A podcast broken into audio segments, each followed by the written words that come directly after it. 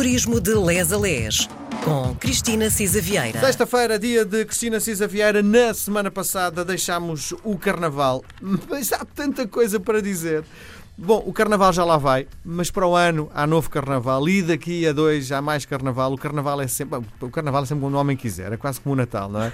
Mas hum, há destinos que nós não podíamos deixar uh, de não falar, uh, porque estar a falar no Carnaval sem o de Lolé, sem o Torres Vedras, é. Bem, falámos no de Podense, portanto aquilo que lhe peço é. Feche lá os olhos e vamos pensar que hoje também é Carnaval. Pode ser?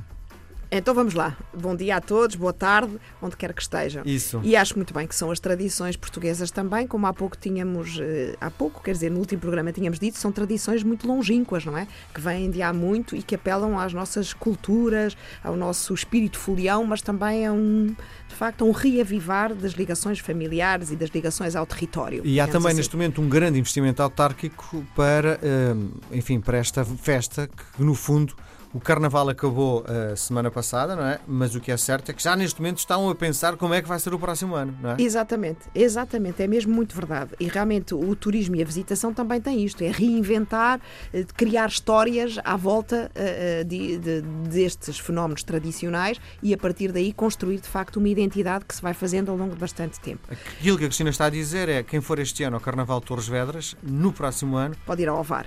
Não, mas mesmo que vá a, a Torres Vedras, já foi reinventado algo, algo já, não é? já Portanto, sempre temos uma coisa nova, não é? novas, há cursos novos, há, enfim. O de Ovar, eh, eu- eu- nós hoje acho que deveríamos começar ali por eh, Ovar, porque realmente tem, por exemplo, três cursos carnavalescos com mais de 2 mil figurantes. Lá está isto que dizíamos, portanto, todos os anos há que reinventar alguma coisa. O, o Carnaval de Ovar também é muito tradicional, os primeiros registros são do século XIX, andou entre os salões e as ruas, e as ruas e os salões, de facto, entre a burguesia, eh, o povo, primeiro espontâneo, depois organizado, e hoje, de facto, é uma coisa gigantesca, com estes mais de 2 mil eh, figurantes, há quatro escolas de samba, 20 grupos de carnaval e aquilo que há pouco o Miguel dizia, parece que acertou na mousse. Em 2013 foi inaugurada a Aldeia do Carnaval, eh, e que está em permanência em Ovar, que é dedicada à preparação do próprio carnaval, com design de, de vestuário, de elementos alegóricos, estruturas mecânicas, experimentação de novas tecnologias, de música, de teatro de rua. Portanto, há uma grande preparação em contínuo deste momento alto. Há, de facto, visitas à aldeia do Carnaval, desfiles das escolas de samba e, portanto, há uma série de preparações para este Carnaval.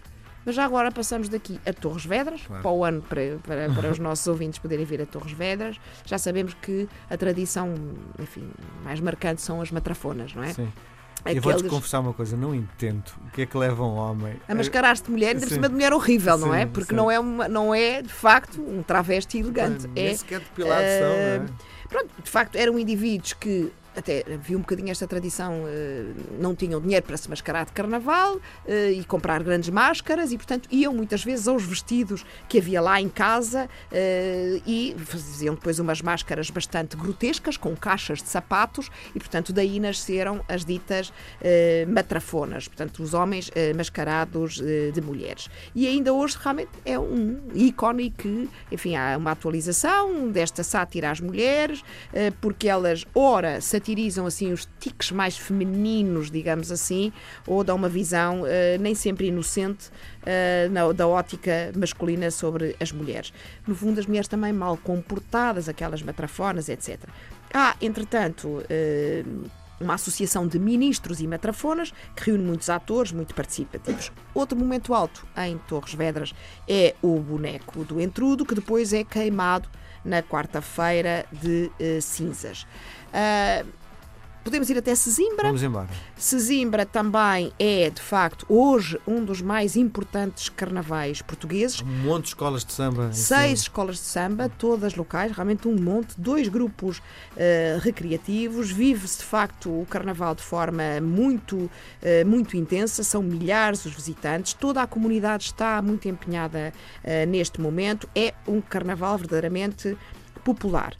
Eh, Uma curiosidade, nós temos a chamada uma passista, que é de facto eh, quem eh, no fundo desfila em escolas de samba, que é famosíssima no carnaval brasileiro e que é portuguesa e é de Sesimbra. A Ana Filipa Alves, que cresceu na escola de samba sesimbrense, tinha como sonho eh, era chamava-se a escola de samba chama-se eh, Bota no Rego. Em 2011, porque já tinha esse sonho, foi desfilar para o Rio de Janeiro eh, para cumprir aí um grande sonho e por lá fica. Esta, aliás, esta escola de samba Unidos da Tijuca, onde a Ana Filipe Alves está, é também presidida por um português no Fernando Horta. Portanto, isto para lembrar, por exemplo, nós tínhamos uma conhecida, entre aspas, brasileira, não é? A nossa uh, Carmen Miranda, Sim. que era a mais famosa uh, brasileira, não é? Da, da, da, da do samba. com fruta na cabeça. É? Exatamente, e que era de Marco de Canaveses, Sim. e portanto nós temos também esta ligação grande a exportar para o Brasil talentos uh, portugueses. E pronto, estamos quase a acabar, vamos. Temos que descer ao Lolé, rapidamente. Há mais de 100 anos que o Carnaval de Lolé é muito conhecido, tem um, grande curso carnavalesco nos dias 23, 24 e 25 de fevereiro.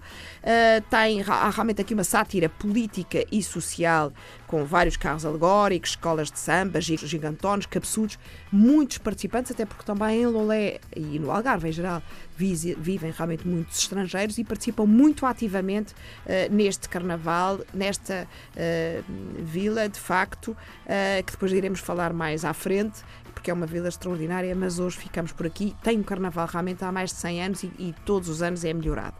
Na Madeira um, é uma coisa uh, interessante, porque, como há pouco dizia, terão partidas da Madeira influências muito fortes no carnaval brasileiro. As origens do carnaval na Madeira remontam ao século XVI. Foi, de facto, um período áureo da produção de açúcar, como sabemos, uh, e também do início da exportação comercial açucareira para todo o Atlântico. Inicia-se com a festa dos compadres, portanto, há um julgamento do compadre e da comadre. São feitas várias críticas sociais aos acontecimentos e às atuações dos indivíduos e instituições da comunidade durante o ano. É bastante venenosa esta crítica, mas enfim, ninguém leva a mal, como é carnaval. Uh, mais uma vez, o compadre e a comadre são uh, queimados como punição no final e há aqui realmente um modo de tirar pressão e de aliviar as tensões sociais. No fundo, mais uma vez, aquelas origens de que falávamos no último programa, na antiguidade, desta inversão da ordem social, de uma descompressão da hierarquia.